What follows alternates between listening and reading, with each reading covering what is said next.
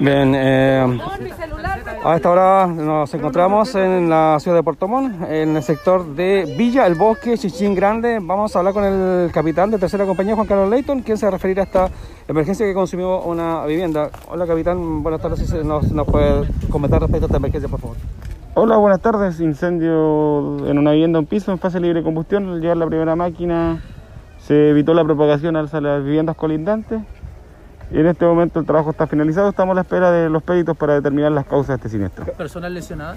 Eh, ni civiles ni bomberos lesionados. Capitán, si nos puede hablar del sector, también eh, hemos entendido que no hay, no hay grifo en este sector.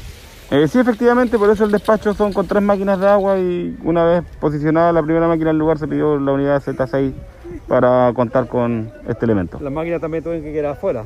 Sí, efectivamente, ya que por las condiciones del pasaje es imposible meter una máquina.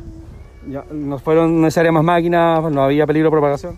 Eh, no, con- como te digo, al llegar la primera máquina logramos confinar el siniestro y evitar que, con- que consuman las viviendas colindantes. La situación está controlada. Si en este momento está controlada, estamos trabajando en la última remoción de escombros y esperando a los peritos para determinar las causas. Muchas gracias, La capitán. casa Que nos fue trate. consumida en su totalidad. Bien, ahí teníamos entonces al capitán de tercera compañía, Juan Carlos Leighton, entonces quien se refería a esta emergencia suscitada en el sector alto de Puerto Montt, sector Chinchín Grande, Villa El Bosque, donde una vivienda de un piso ha sido consumida completamente.